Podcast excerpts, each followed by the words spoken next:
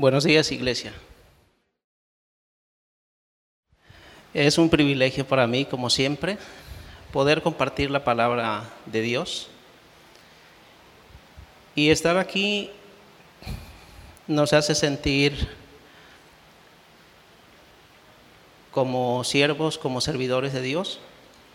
Nos da mucho gusto de hacerlo, pero también es una gran responsabilidad, porque si bien sabemos, somos instrumentos nosotros, somos herramientas para que Dios haga su obra en nuestra vida, en su iglesia, en su congregación.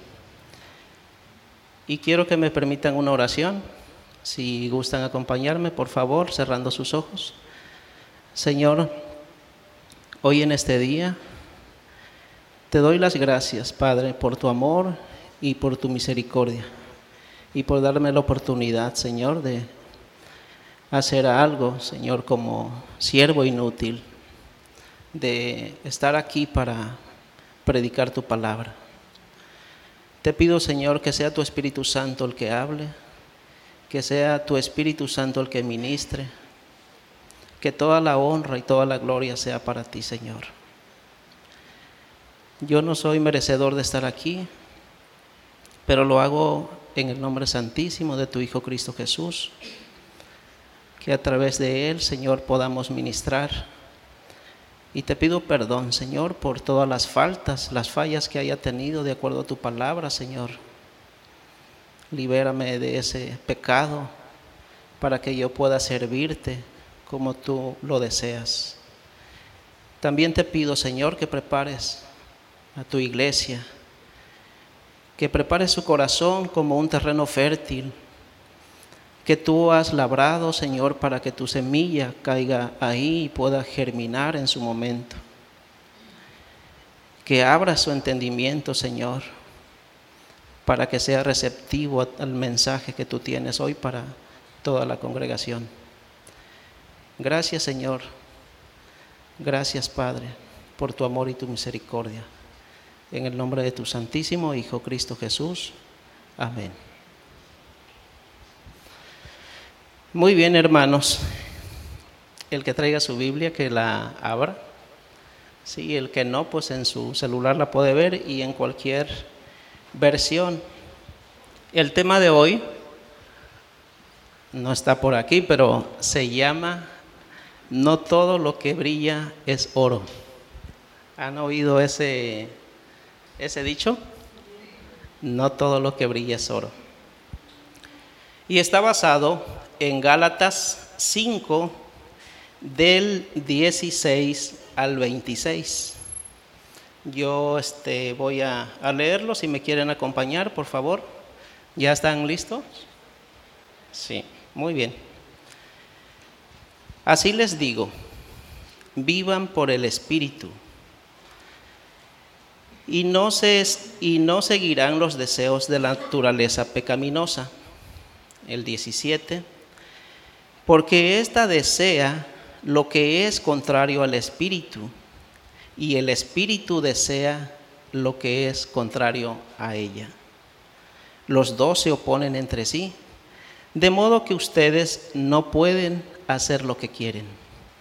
El 18, pero si los guía el espíritu, no están bajo la ley.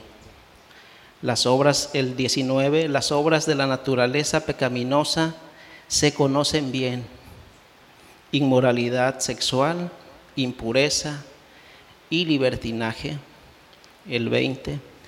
Idolatría y brujería, odio, discordia, celos, arrebatos de ira, rivalidades, disensiones, sectarismos y envidia, borracheras, orgías y otras cosas más parecidas les advierto ahora, como antes lo hice, que los que practican tales cosas no heredarán el reino de Dios. El 22. En cambio, el fruto del Espíritu es amor, alegría, paz, paciencia, amabilidad, bondad, fidelidad. El 23. Humildad y dominio propio no hay ley que condene estas cosas. El 24, los que son de Cristo, Jesús ha crucificado la naturaleza pecaminosa con sus pasiones y deseos. El 25, si es si el espíritu nos da vida, andemos guiados por el espíritu. El 26, no dejemos que la vanidad nos lleve a irritarnos y a envidiarnos unos a otros. Amén.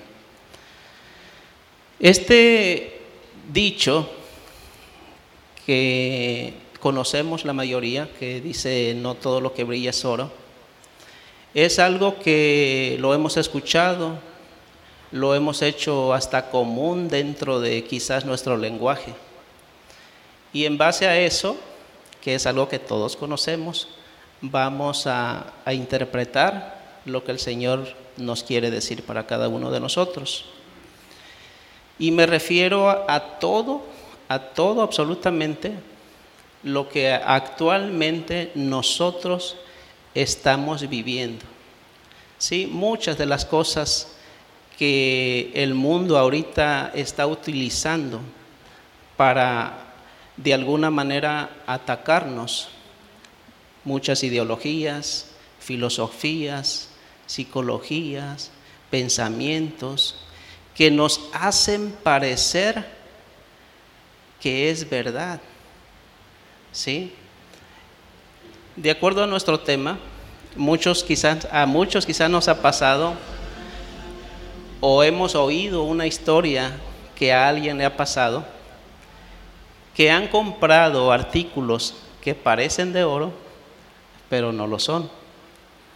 Sí, obviamente aquella persona que hace eso, pues tiene la habilidad, ¿no?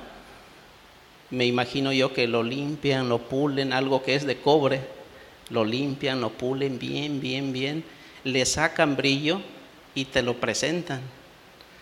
Y obviamente ellos no te dicen que no es de oro, te lo venden como de oro. ¿Alguien le ha pasado o han escuchado algo así? No levante la mano. Entonces, ¿qué sucede? ¿Por qué lo presentan así? Porque es atractivo a nuestra vida, perdón, a nuestra vista. Involuntariamente quizás o por la misma tendencia que nosotros tenemos dices o piensas, wow, sí me conviene porque está a mitad de precio o casi regalado. Y te lo venden siempre con una idea de que ando mal económicamente, de que voy para allá y no me alcanza para, para mi pasaje y mira, lo ando entregando así y te vi que tú me puedes ayudar y te lo voy a vender tres veces más barato porque me urge, si no, no lo vendería. Y, y le cuentan esa historia, esta historia dramática pero a, la mayoría de nosotros, de repente disfrazas la intención de decir, sí, hay que ayudar a este pobre individuo, ¿no? A este pobre cristiano hay que ayudarlo.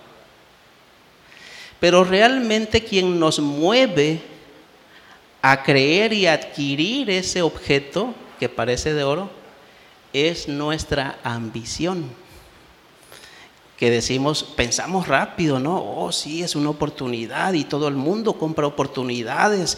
Y, sí, sí, sí, como en las ofertas, ¿no? Oye, ¿cuánto te costó eso? Ah, pues es que la encontré en una oferta, a tres, a tres por uno y esto y el otro y aquello. Entonces lo que realmente te mueve en lo profundo de tu corazón es la ambición. Y eso es natural, ahorita lo vamos a aprender, pero ¿cómo podemos nosotros discernir esa parte? ¿Cómo podemos nosotros identificar lo que parece verdad, pero no es verdad? Lo que parece oro, pero no es oro. Y el mundo nos anda por todos, como dicen en, el, en el ejército, ¿no? Por todos los flancos por todos los flancos nos anda atacando. En el matrimonio, ¿sí? ¿Qué es lo que al, al, este, al hombre le dislumbra, los emociona, los atrae? ¿Sí? Y luego decimos, pues esposa, entiéndeme, soy hombre. ¿Sí? Y de alguna manera nosotros estamos disfrazando, así como les expliqué hace rato, queriendo como que ayudar a esa persona para comprarle ese objeto que no era de oro, pero realmente es la ambición. Entonces nosotros justificamos nuestra naturaleza y nuestra actitud como varones, como justificando de alguna manera también. Lo mismo sucede con las mujeres. ¿Sí? Lo mismo pasa. Entonces, debemos nosotros entender esa parte para cómo nosotros tenemos que manejarnos en la vida. ¿Qué sucede con los jóvenes, con la juventud? Se impresionan de una manera o se emocionan de una manera a veces por los padres hasta desconocida. ¿De dónde te surge esa idea si estás viendo que te va a llevar a tener problemas y que dicen los jóvenes? No, no, no, no, mamá, yo lo puedo resolver, lo tengo controlado. Cuando yo diga no es no y cuando así es sí. Y yo sé que no va a pasar nada. Todo lo que brilla, no todo lo que brilla es oro. Y por más que la mamá le quiere decir, mira, no es oro, es cobre esto, te están engañando, entiende sí es de oro. Oyes, pero ya está, está verde, ¿no? Sí es de oro, dicen los jóvenes. ¿Por qué? Porque están cegados. Están cegados por esa, por esa em, fantasía. Algo que a los jóvenes también los tiene ahorita como loquitos, como perdidos, que lo vamos a ver ahorita de acuerdo a la palabra, es el amor. ¿Qué significa el amor? Oh, pues ya sabrán, es un tema el amor. ¿Sí? Es un tema. El mundo dice, tiene su propio concepto del amor. ¿Sí? Que mira que no es esta una buena decisión y esto y el otro y aquello. El padre se desvive, se cansa y el, joven que dice, sí estoy profundamente enamorado. ¿Sí? Todo lo que, no todo lo que brilla es oro. El feminismo. ¿Qué te dice el mundo acerca de esa ideología? Que es bueno porque la mujer ya no, ya no necesita del hombre, la mujer se puede realizar de manera individual, que la mujer puede hacer lo que, lo que este, ella piense y quiera y se proyecte, que no es necesario ya este, el hombre, ya no es necesario ni siquiera tener hijos, lo adoptas. Si quieres un hombre, lo consigues cuando quieras, si quieres un hijo, lo adoptas cuando se te dé la gana, si quieres hacer lo que tengas que hacer, tienes dinero para hacerlo. Y parece interesante, ¿no? Muchas, pues ya ven ahí cómo se mueve el mundo, muchas, eh, sí, sí es cierto, estamos y esto, y, ellas que ya tienen, eh, ya están atrapadas en esa ideología, buscan por convencer a otras, y es su doctrina. Así como nosotros estamos enseñando o aprendiendo lo que la palabra de Dios dice, ellos también tienen su, doctrina y adoctrinan a medio mundo y los atrapan. Y también a esas personas el enemigo las utiliza como instrumento y herramienta, así como Dios a nosotros. Y por esa razón es que el, eh, que el mundo va dando vueltas y vueltas y cada vez la situación se hace más difícil. Pero ¿qué tiene el Señor para los creyentes? Así que les digo, vivan por el Espíritu y no seguirán los deseos de la naturaleza pecaminosa. Ahí está la clave. Vivamos en espíritu y no ser dominados por los deseos de la carne han escuchado un texto bíblico que dice que El enemigo anda como león rugiente, esperando para que puedan, para que, para que nos pueda devorar. Y me acuerdo de este texto que dice que andemos en espíritu. Pero muchas veces andamos haciendo caso a los deseos de la carne. La pregunta, ¿qué come el león? ¿Come carne o come espíritu? Por esa, por esa razón, aquí estamos aprendiendo de que andemos en espíritu y no en la carne. Porque el enemigo te va a devorar cuando andes en la carne, cuando vivas en la carne, cuando te conduzcas en la carne. Entonces vas a ser atrapado y devorado. Amén. Mientras tanto, nosotros nos debemos conducir, nos debemos desarrollar en espíritu, porque a través del espíritu nosotros tendremos, o, el, o Dios nos da el poder personal de discernir y de decir no a los deseos de la carne.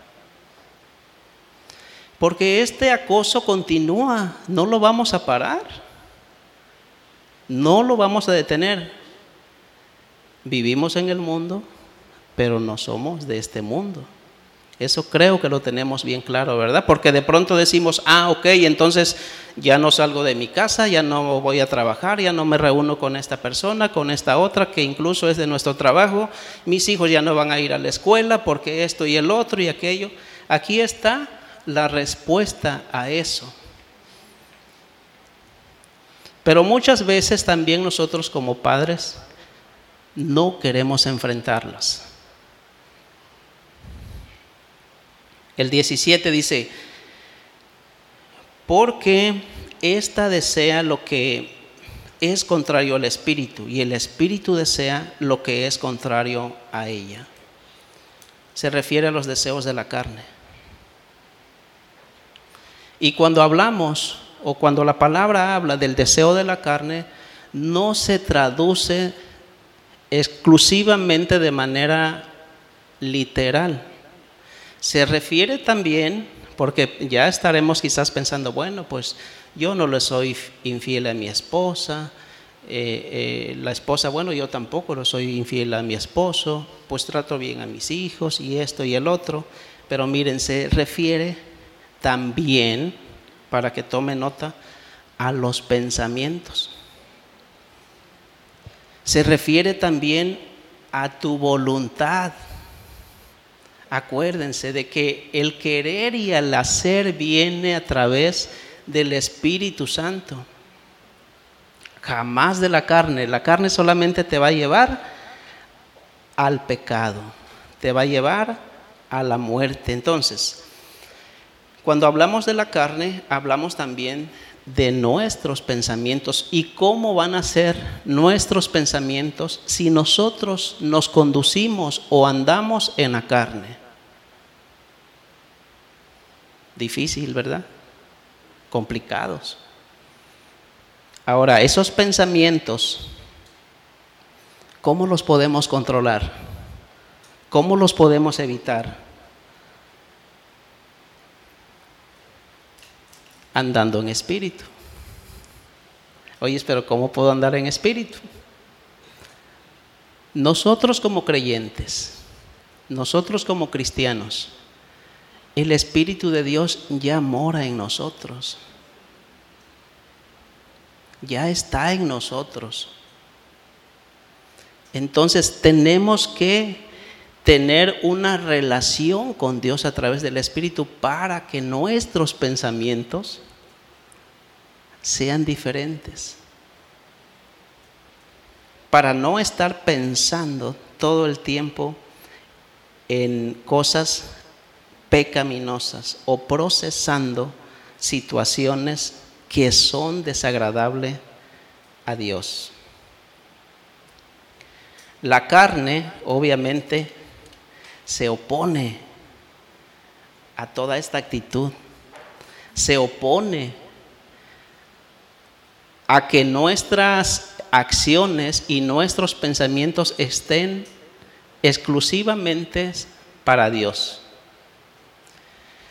Muchas veces decimos, bueno, pues, em, pues yo no soy perfecto y nadie es perfecto.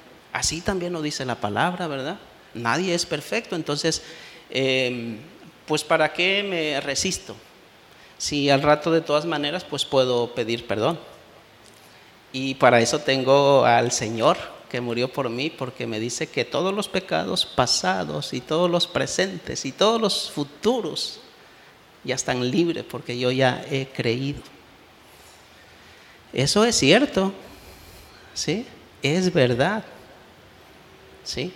Pero vamos a aprender aquí lo que el Señor nos está enseñando a través de su palabra, porque parte de esa ideología y de ese pensamiento también es parte del enemigo, para que te diga, como le dijo a Eva, tú no te preocupes, lo que el Señor quiere es de que tú no conozcas y no seas como Él y vas a descubrir esto y vas a descubrir el otro. Es lo mismo que ahorita el enemigo. Tú hazlo, de todas maneras Jesús ya murió por ti.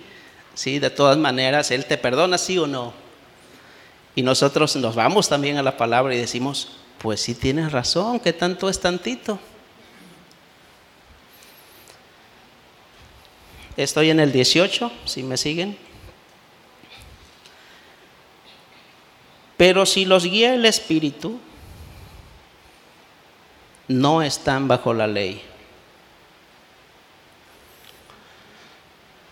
Si nosotros somos guiados por el Espíritu, nuestra actitud, nuestro andar, siempre va a estar dirigido y nuestro propósito va a ser siempre agradar a Dios. Con todo lo que hagamos, ojo, y en cualquier lugar donde estemos. ¿Por qué? Porque pudiera ser que aquí en la congregación tengamos un comportamiento, en nuestra casa tengamos otro y en el trabajo tengamos otro. Yo creo que los jóvenes, la mayoría me entiende esta parte. Y los padres que han descubierto eso en los hijos también me entienden. En la congregación son unos, en la escuela son otros y con los amigos totalmente otros. No me miren mal los jóvenes, algunos estoy diciendo. ¿Qué hay que hacer ahí? Pues como padres estar atentos para que el mundo no los emocione, porque ahorita es un mundo de emociones. Y los jóvenes están receptivos a eso, que, a esas fantasías que los atrapa. Pero si los guía el Espíritu, andemos en Espíritu, dice, ya no estaremos bajo la ley.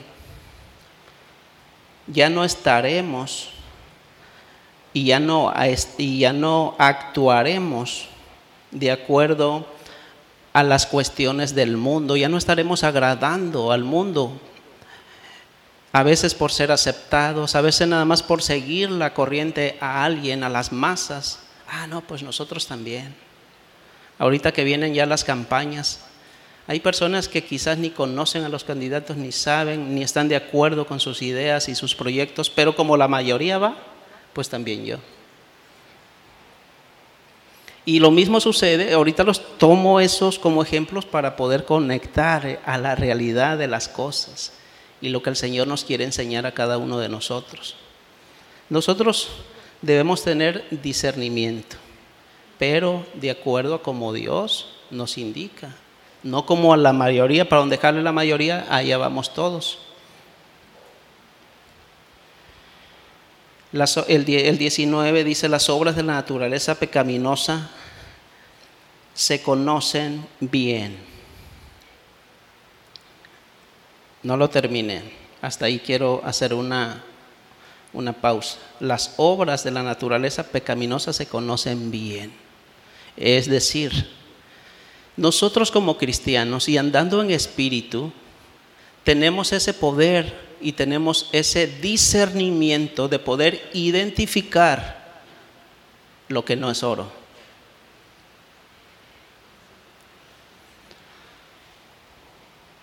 Porque muchas veces decimos, no, pues yo no sabía, no, hice el negocio con esta persona y la verdad me, me, me llevó a la quiebra o me estafó o yo no sabía que se dedicaba a eso, yo no sabía que hacía eso y tuve esa relación de trabajo y esto y el otro y me llevó a la quiebra y me arrastré a mi familia.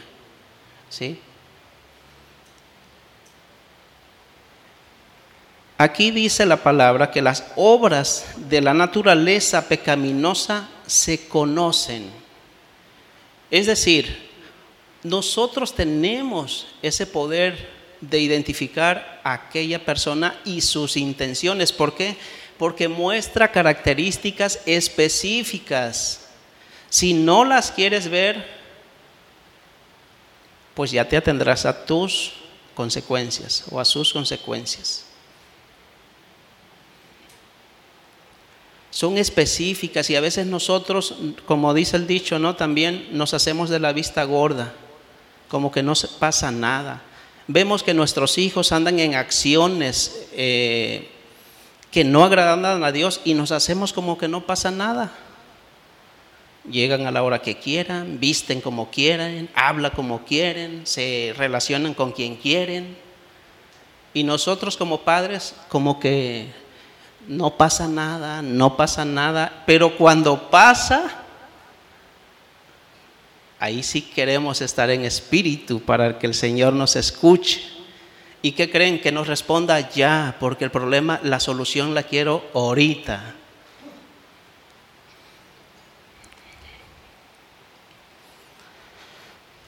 Debemos nosotros ser responsables de toda esa situación. Pero bueno, la palabra de Dios, no por si alguno dice, no, pues yo la verdad no me doy cuenta. No, pues la verdad, este no sé de qué está hablando el hermano. Aquí se las voy a leer ahorita. Tome nota. Inmoralidad sexual.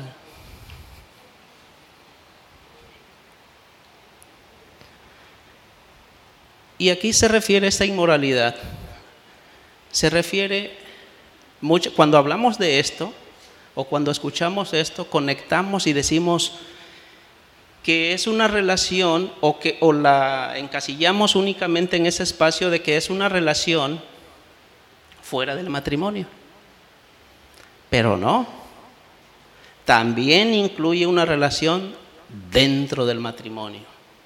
Una relación sexual inmoral. Eso sí, ya no se los describo, ahí lo investigan.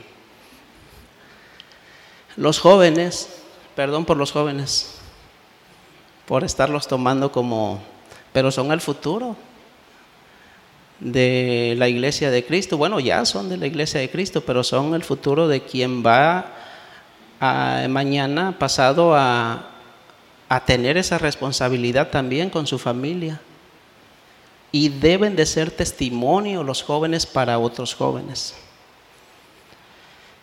Los padres que hacemos sabemos que nuestros hijos también andan en, ya en estos temas de inmoralidad sexual y pues no pasa nada tampoco.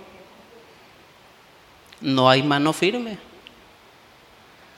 No hay cosas que podamos nosotros pasar por alto cuando sabemos que están en contra de la palabra. Oye, pero espérame, este, pues es eh, inmoralidad sería que anduviera con una, dos, tres, cuatro. Pero anda nada más con una, ¿cuál es el problema?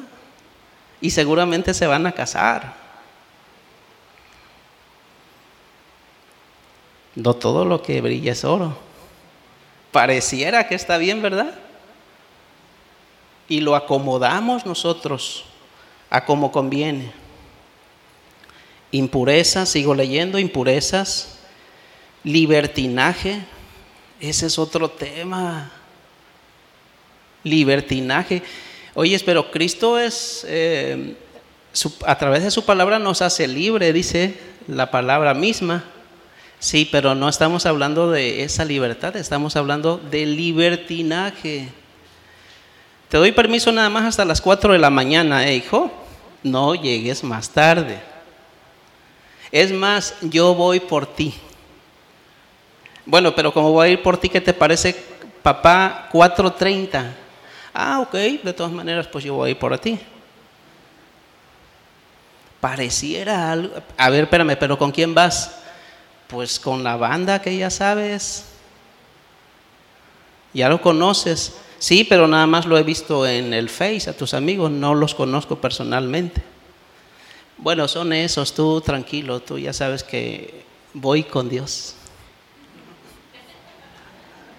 Es más, ora para que todo salga bien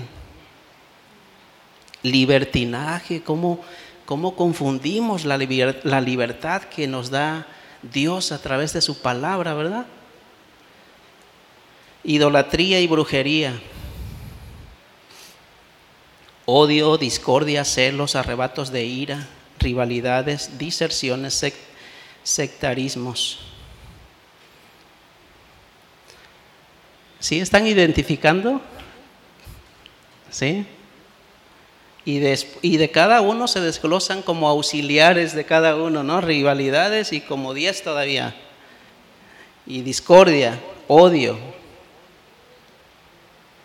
Nosotros debemos tener, debemos ser ejemplo, debemos ser testimonio y, que les, y permitir que el Espíritu Santo desborde a través de nosotros. Y de pronto podemos decir también, yo tengo rivalidad con un familiar, con mi mamá, con mi papá, con mi hermano, con X. Pero no es un pecado grande. Eh, sí, este, bueno, sí, no nos hablamos, mm, pues no nos visitamos tampoco, pero, pero tampoco le hago daño, tampoco le pido prestado. Entonces, no es tan malo, ¿verdad? Aunque haya una rivalidad, pero nada más le dejé de hablar a algún hermano, incluso de la iglesia, pero no es tan malo, ¿sí? No le doy, pero tampoco le pido, ¿sí? No le hablo, pero es mejor no hablarle a que mañana salgamos mal otra vez y cómo vamos manejando e interpretando las cosas de acuerdo a nuestra propia concupiscencia, a nuestro propio entendimiento. Y así nos, así nos vamos. Arrebatos de ira. ¿Quién no ha tenido un arrebato de ira? Todos. Todos lo hemos tenido. y debemos de tomar como importante ese tipo de acciones.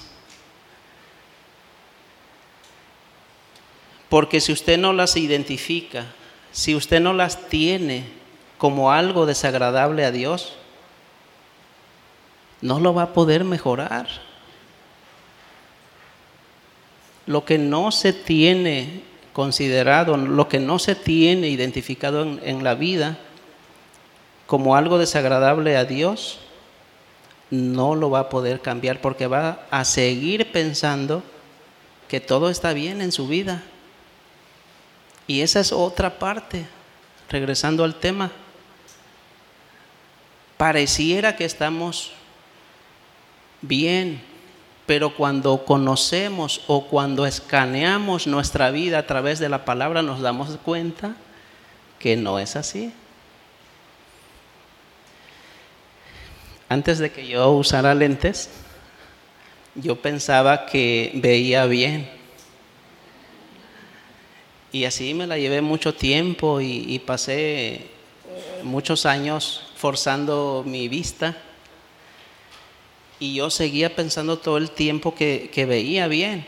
y veía a otros compañeros y a, a otros amigos de mi misma edad que ya usaban lentes y yo decía, yo todavía no tengo buena vista.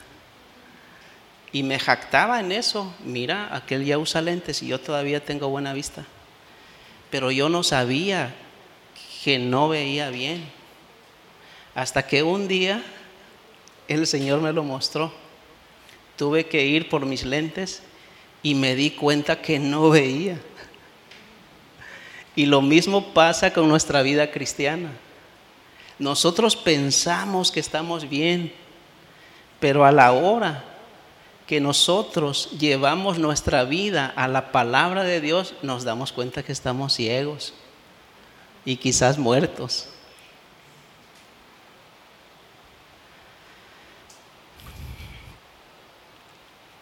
El que practica el pecado, así como lo leímos, se puede ver en él. Así como nosotros también que estamos en espíritu, se puede ver, se puede sentir. Y hay algo que nos une a nosotros como hermanos, como iglesia. Es el Espíritu de Dios. Pero hay alguien también que nos separa. Es la carne. No, yo no necesito ir a la congregación. ¿Sí? ¿Qué decimos? No necesito porque estoy bien. ¿Sí? Estoy bien y, nadie me necesita, nadie necesita decirme lo que tengo que hacer. Que hemos escuchado de nuestras, eh, de nuestros familiares algunas veces. Solamente tú, que eres tonto, necesitas que alguien te diga lo que estás mal. Y ahí ellos piensan diferente a lo que nosotros sabemos. Estás ciego, ellos nos dicen. Y de acuerdo a la palabra, pues dice lo contrario, ¿no? Que aquella persona que no entiende la palabra, ellos están ciegos y muertos. Estoy en el 21 y la envidia, las borracheras, las orgías y otras cosas parecidas les advierto, tome nota, les advierto ahora, como antes lo hice, que los que practican tales cosas no heredarán el reino de Dios. Apóyenme diciéndole al que esté a su derecha, los que practiquen el pecado no heredarán el reino de Dios. Sin miedo, díganle, aunque sean esposos. ¿sí? Los que practican el pecado no heredarán el reino de Dios.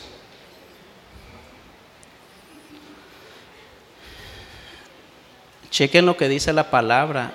Les advierto. Les advierto, los que practican el pecado no heredarán el reino de Dios. Pero seguimos en no todo lo que brilla es oro. Fíjense, si ustedes analizan bien este texto, no todos los que practican tales cosas heredarán el reino de Dios. Oye, espérame. Pero nosotros estamos aquí por gracia, ¿sí o no? Y ya no podemos, esa gracia ya no la perdemos. Hagamos lo que hagamos. ¿Estamos de acuerdo? Esa gracia no la perdemos porque nos las regaló el Señor a través de su muerte en la cruz. ¿Estamos bien? Entonces, ¿esto se contradice? Los que practican tales cosas no heredarán el reino de, Dios. A ver trabajen en su discernimiento. Estamos hablando del discernimiento, ¿verdad? Del Espíritu. ¿Se contradicen estas cosas? La interpretación que le podemos dar o lo que el Señor nos quiere enseñar es una cosa muy importante. Los que practican tales cosas no heredarán el reino de Dios. Significa que si usted anda, si usted vive, si usted se jacta Si usted se goza, ¿qué creen? Anda en la carne. ¿Estamos bien hasta ahí también? Y si anda en la carne, y si usted cumple con estas características que le acabo de decir, ponga atención en su vida y si verdaderamente es creyente.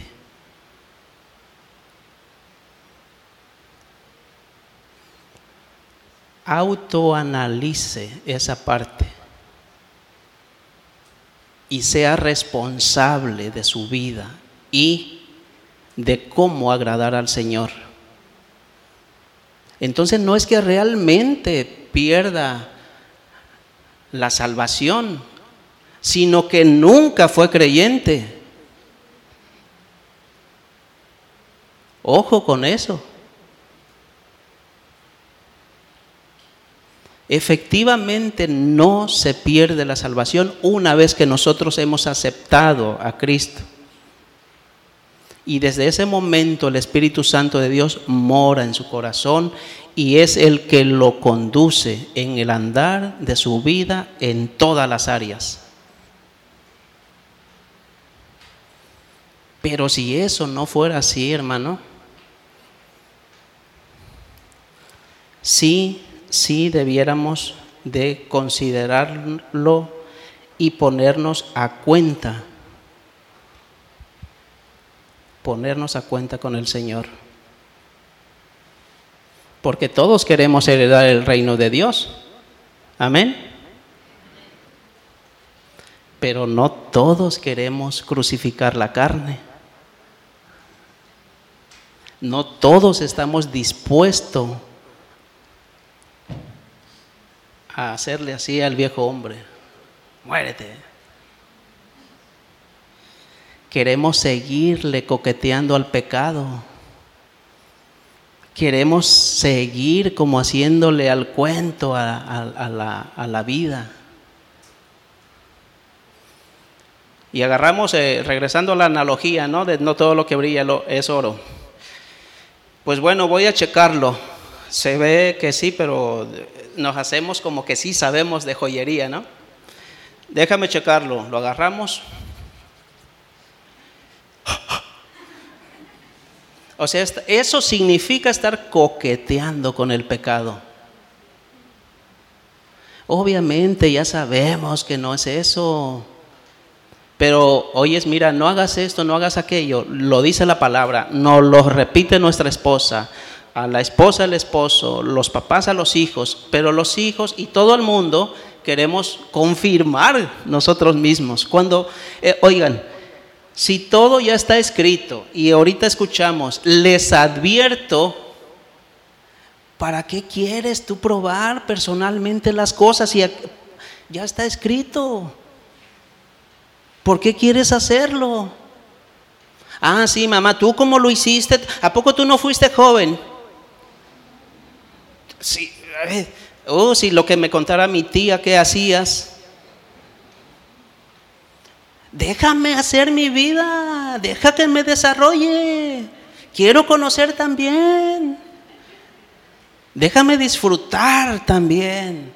No todo lo que brilla es oro. Y ese es el, la carnada. ¿Alguien de aquí eh, ha ido a pescar? ¿Sabe pescar? ¿Ha ido aunque sea como, a, como hobby?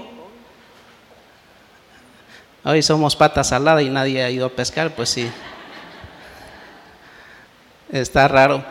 Quiero utilizar esta analogía también. ¿Saben ustedes obviamente pues la cuerda, ¿no? Pero quiero enfocarme al anzuelo y a la carnada.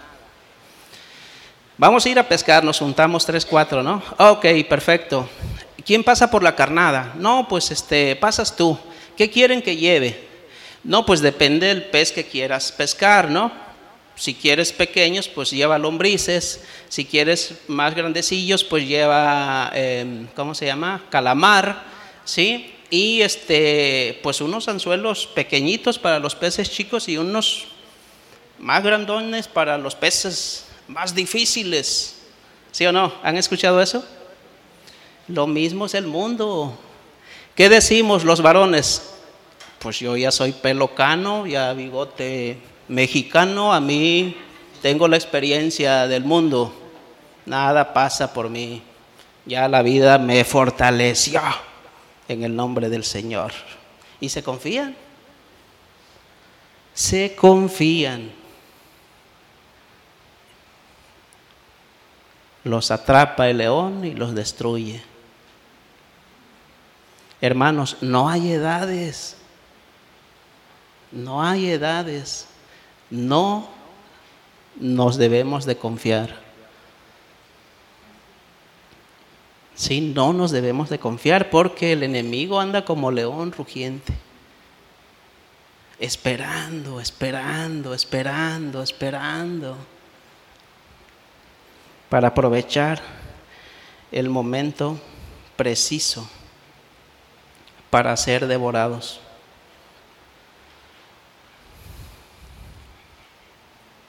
Ya estoy en el 22.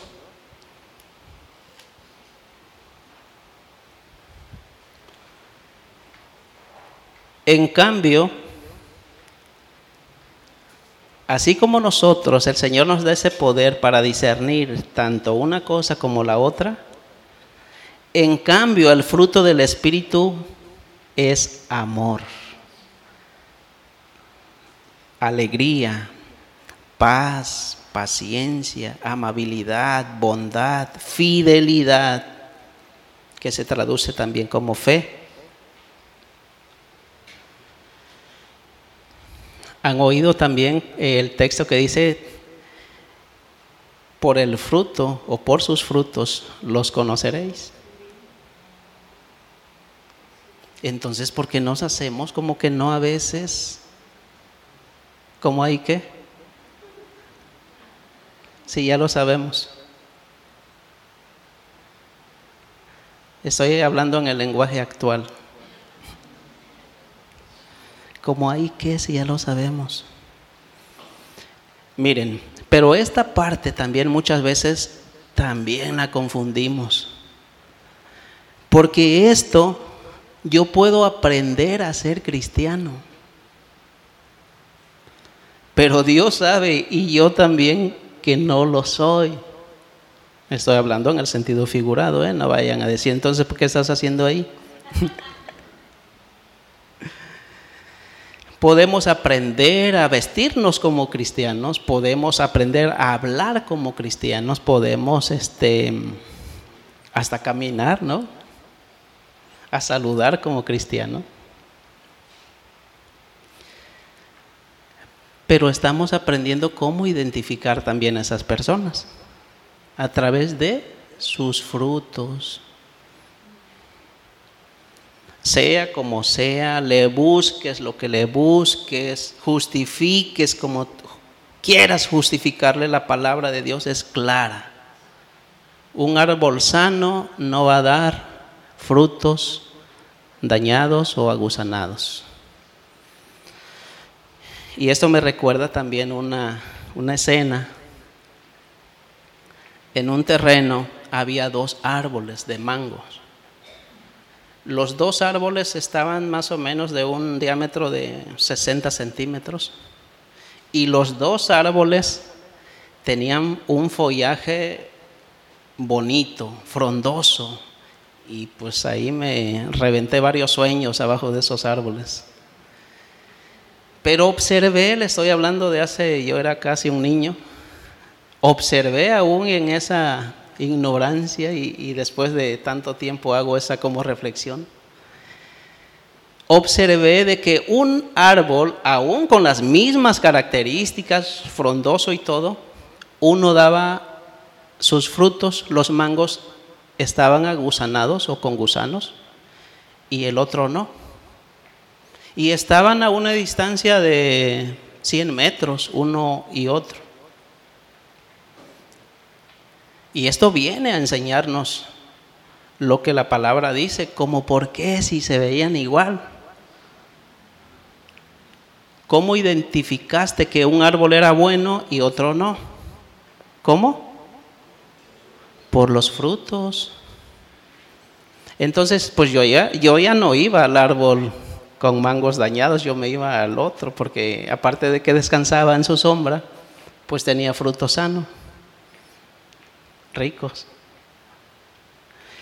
¿Cómo justificas al árbol que daba fruto dañado o adocenados? ¿Cómo le haces?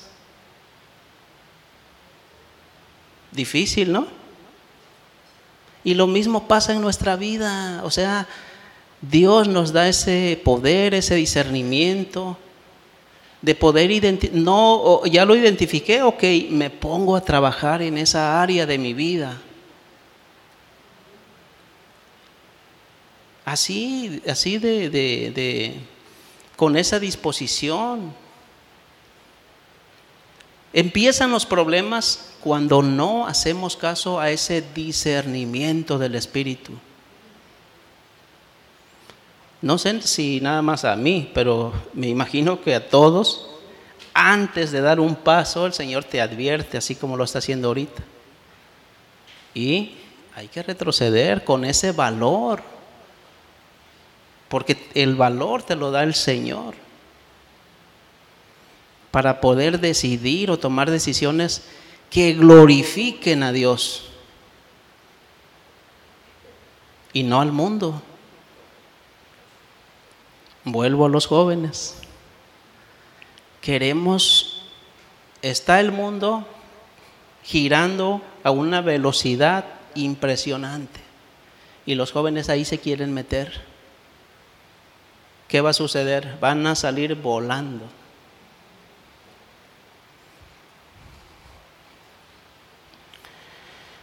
En cambio, el fruto del Espíritu es amor en primer lugar pero un amor no como el que se predica en el mundo. El amor de Dios. Estamos hablando aquí del amor de Dios y todo el mundo, oyes, pero ¿cómo es que esté sucediendo el matrimonio de esa manera, no? Mientras sea amor, porque Dios es amor, no hay problema. Y esa ideología, esa filosofía, esa hasta fantasía la podemos considerar, ya se filtró a las congregaciones. Y nosotros como padres debemos estar atentos.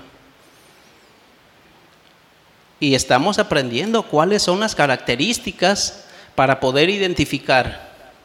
Sale una niña, ya me quiero cortar el pelo, quiero estar peloncita quiero hacerme aquí un mechón azul y mis pantalones así y así. Ah, ok, ok, ok, ok. O sea, no, papá, no estás interpretando. No estás interpretando lo que dice la palabra.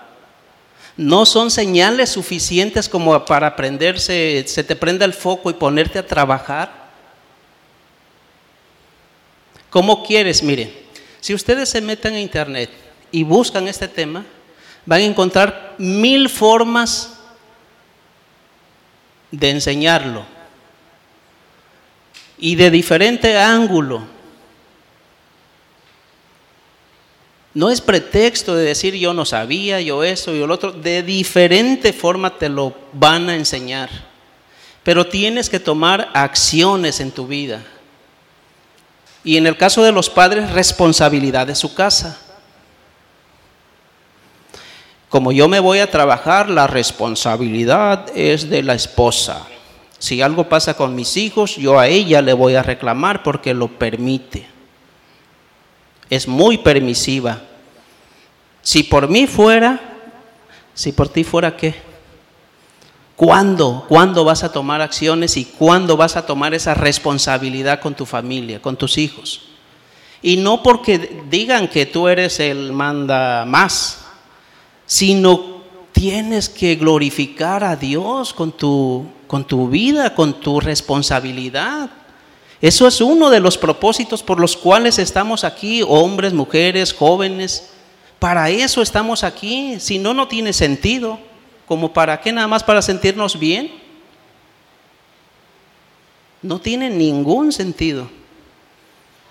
Nada más nos quedaremos con el texto bíblico que del polvo venimos y al polvo llegaremos y punto.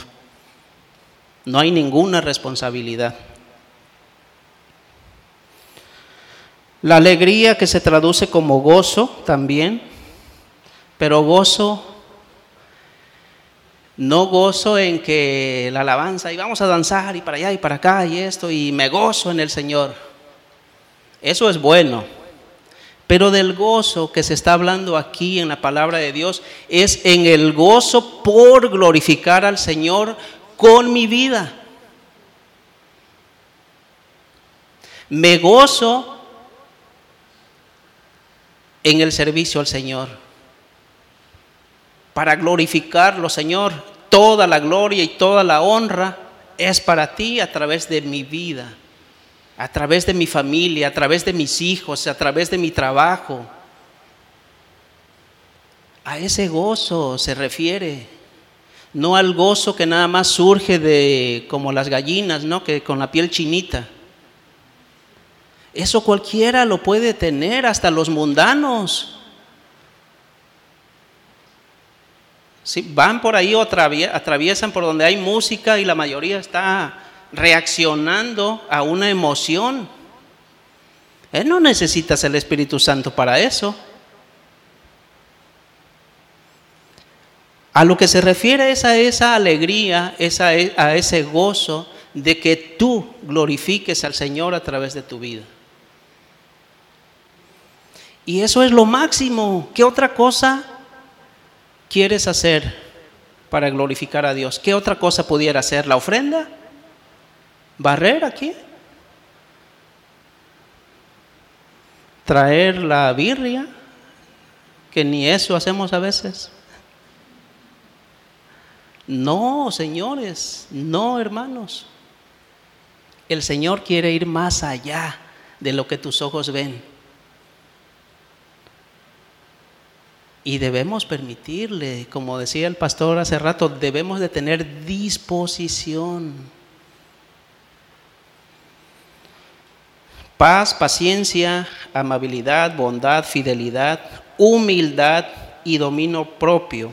No hay ley que condene estas cosas.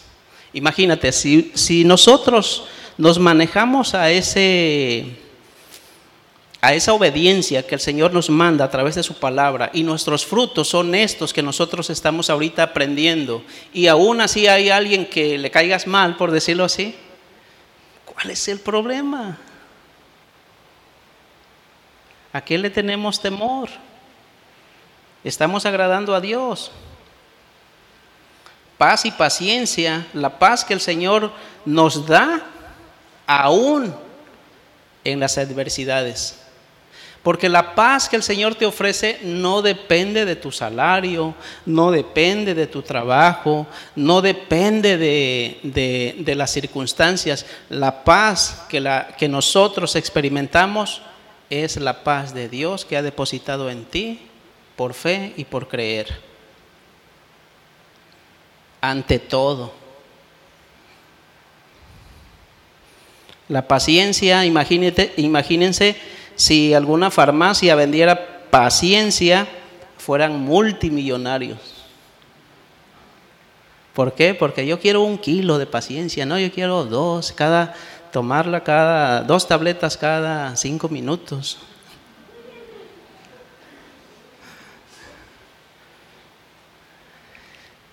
Pero eso, o a eso nos motiva el Espíritu Santo de Dios. Eso es lo que nosotros debemos anhelar, es lo que nosotros debemos de buscar, pero vamos a ir o el Señor nos va llevando para aprender qué cosas o qué es lo que nos desenfoca.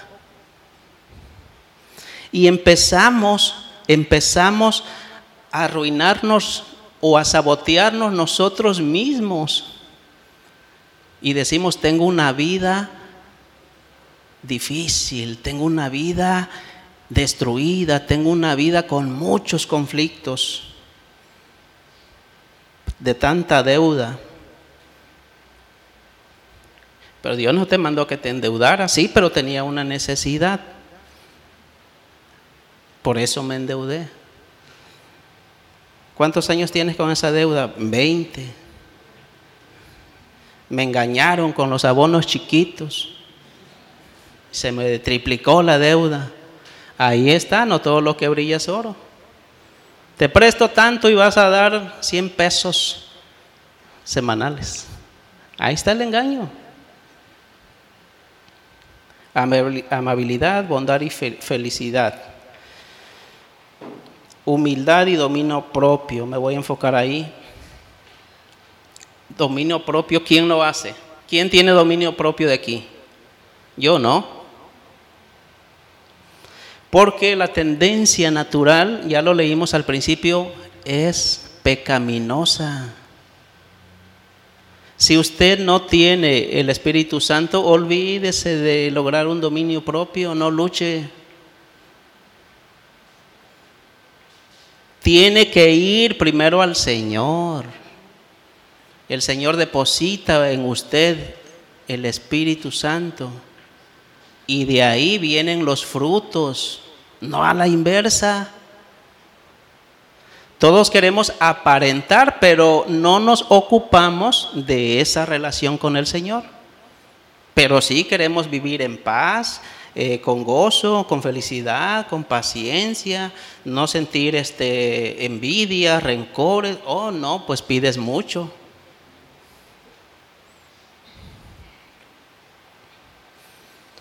No hay ley que condene estas cosas. Cuando usted ya tiene, cuando usted practica, cuando usted anda en el Espíritu, ya no necesita instrucciones del mundo. Ya no necesitan usted decir clases para padres. Oye, no, ¿qué más quieres? ¿Hay algo más aparte de Cristo? Psicología para niños. Psicología para padres. ¿No es suficiente Cristo? Seminario para que te reencuentres a ti mismo. Imagínense. Pues, ¿para qué vamos a la iglesia? ¿Para qué creemos en Cristo? ¿Para qué me someto? Pues si con no sé cuántas sesiones, depende de, del mono, dice el psicólogo, ¿no? Imagínense. Hermanos, hay una esperanza. Los que son de Cristo, estoy en el 24, los que son de Cristo han crucificado la naturaleza pecaminosa con sus pasiones y sus deseos.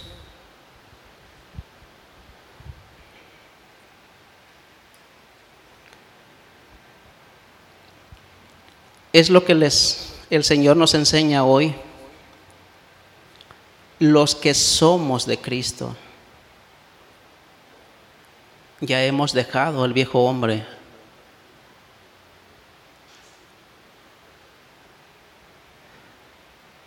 Pero los que aún estamos trabajando y batallando en esa parte, ir a los pies del Señor.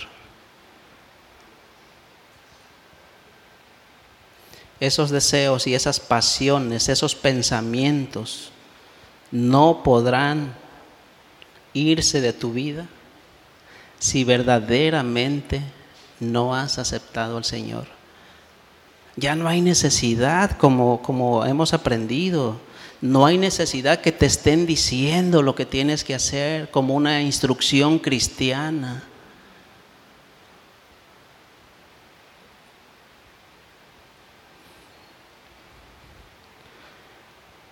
Estoy en el 25. Si el Espíritu nos da vida, andemos guiados por el Espíritu.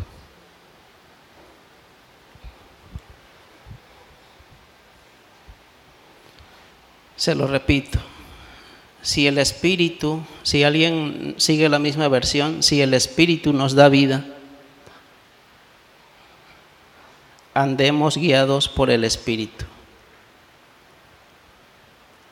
Hoy hemos aprendido, y yo creo que cada uno de nosotros se ha identificado y se ha ubicado, porque esa es una parte importante, de que nosotros nos ubiquemos en donde estamos. No me estoy refiriendo a la ubicación física, me estoy refiriendo a la ubicación espiritual. ¿A qué nivel estás? ¿Qué relación? ¿Cómo está tu relación con el Señor? Y dice el 25, si el Espíritu nos da vida, andemos guiados por el Espíritu, porque la carne, ¿a dónde te lleva? Los deseos, las pasiones de la carne te lleva a la muerte. Y sabiendo eso, sabiendo eso, nosotros muchas veces decidimos, decidimos irnos por el deseo de las carnes por el deseo de la carne. Y caemos en la jugada del enemigo. No te canses, no luches con tus propias fuerzas, vas a perder. Si estás guiado por la carne, estás en el terreno del enemigo. Es como si alguien fuera a tu casa y te quiere dar instrucciones y, a ver, ven, y eh, eh, tú de entrada vas a decir, ¿qué ondas? ¿Qué está pasando? Estás en mi casa y aquí las órdenes las pongo yo. O decimos, aquí hay eh, en la casa em, reglas. Y no tiene un extraño, un forastero venir a poner condiciones. Y lo mismo sucede, nosotros si estamos en la carne, estamos en el terreno contrario, estamos en el terreno del enemigo y vamos a perder. ¿Para qué te esfuerzas? ¿Para qué te cansas? Date por muerto.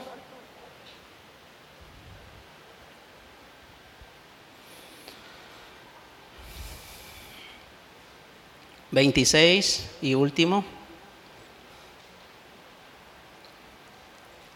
No dejemos que la vanidad nos lleve a irritarnos y a envidiarnos unos a otros. Dígale al que está al lado para que no se duerma. ¿Oíste? El 26. No dejemos que la vanidad nos lleve a irritarnos y a envidiarnos unos a otros.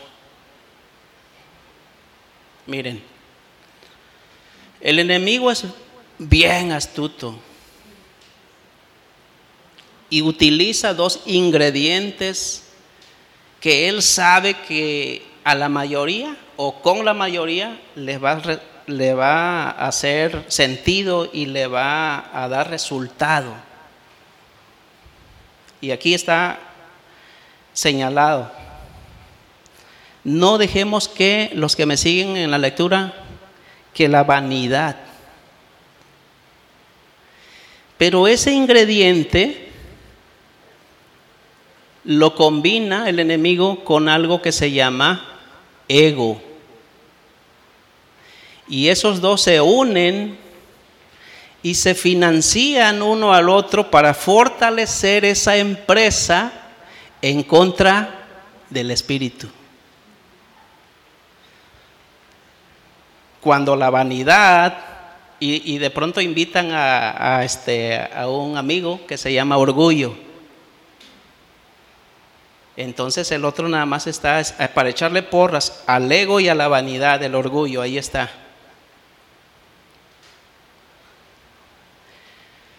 Tomen nota, por favor, vanidad, orgullo, ¿sí? Son ingredientes que el enemigo utiliza para desviarte. Se fortalecen entre sí. ¿Qué dice el ego? Quiero hacerle esta analogía. ¿Ustedes conocen lo que es un títere? Bueno, para los que no lo conocen, Un títere es un muñequito que está hecho de hilos y alguien los está controlando.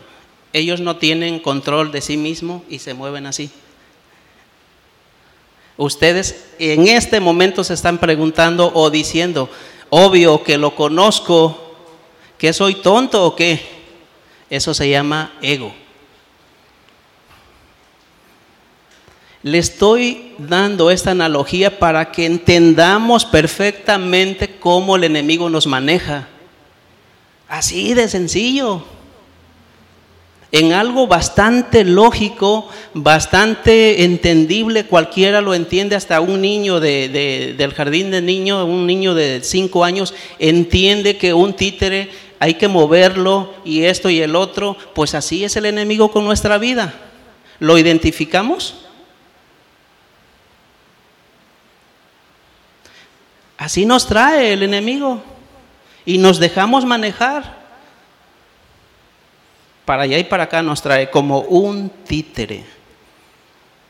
Eso es o eso somos los que no estamos en Cristo.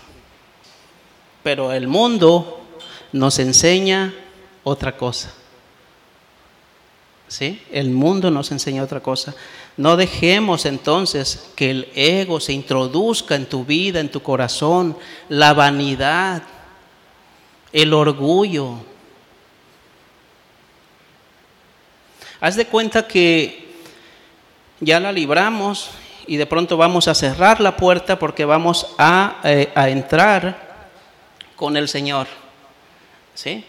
Y vamos a cerrar y tras, tras, tras, mete una cuña el orgullo, la vanidad y el ego y no se cierra la puerta.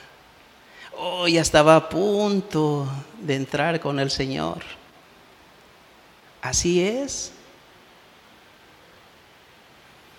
Si usted sigue con esos tres ingredientes en su vida, si ya los identificó, póngase a trabajar.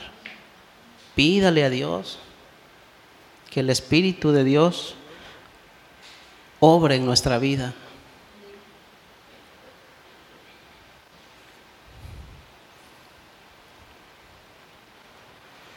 Hermanos,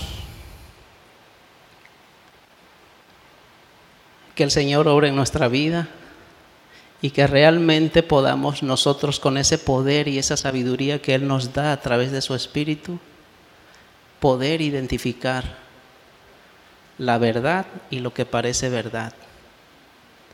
Si yo pongo acá el negro y el blanco, no necesitas ser cristiano para que sepas lo que es el negro y el blanco. El enemigo a nosotros como creyentes nos está atacando en casi el mismo color, el blanco y que parece blanco. Y ahí es donde muchos caemos. En ese o a ese nivel el enemigo está trabajando con nosotros. No todo lo que brilla es oro.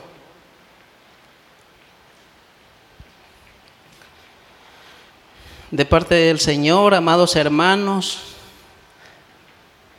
pequeño rebaño, no temas, no tengas miedo. El Señor se ha complacido en darte su reino. Nuestra lucha, mientras estemos en este mundo, va a seguir así como lo hemos aprendido y se terminará en el momento justo que el Señor nos llame a su presencia. No se desanimen, tenemos el poder de Dios en nuestra vida somos una congregación, somos unos, una iglesia de Cristo para ayudarnos unos a otros, no entrar en contienda unos a otros, seguirnos fortaleciendo unos a otros a través del Espíritu Santo de Dios. Seguimos en la lucha, seguiremos trabajando, seguiremos orando y todo esto termina cuando el Señor nos llame a su presencia. Estaremos ahora sí 100% santos con Él. Mientras si alguien ha caído o se ha desviado o esté viviendo situaciones, el Señor está ahí. El Espíritu Santo de Dios está en ti porque tú has creído. Fortalécete en Él. No tengas miedo. Amén. Con eso termino y quiero hacer una oración para terminar, para cerrar la enseñanza. Señor, te damos gracias por tu palabra. Gracias, Señor, porque tú nos has hablado. Tenemos cada uno de nosotros áreas que trabajar que tú hoy nos las has recordado porque ya las habíamos identificado. Tú hoy nos has recordado lo que tenemos que trabajar y lo importante que es glorificarte a través de nuestra vida, a través de todo lo que hacemos.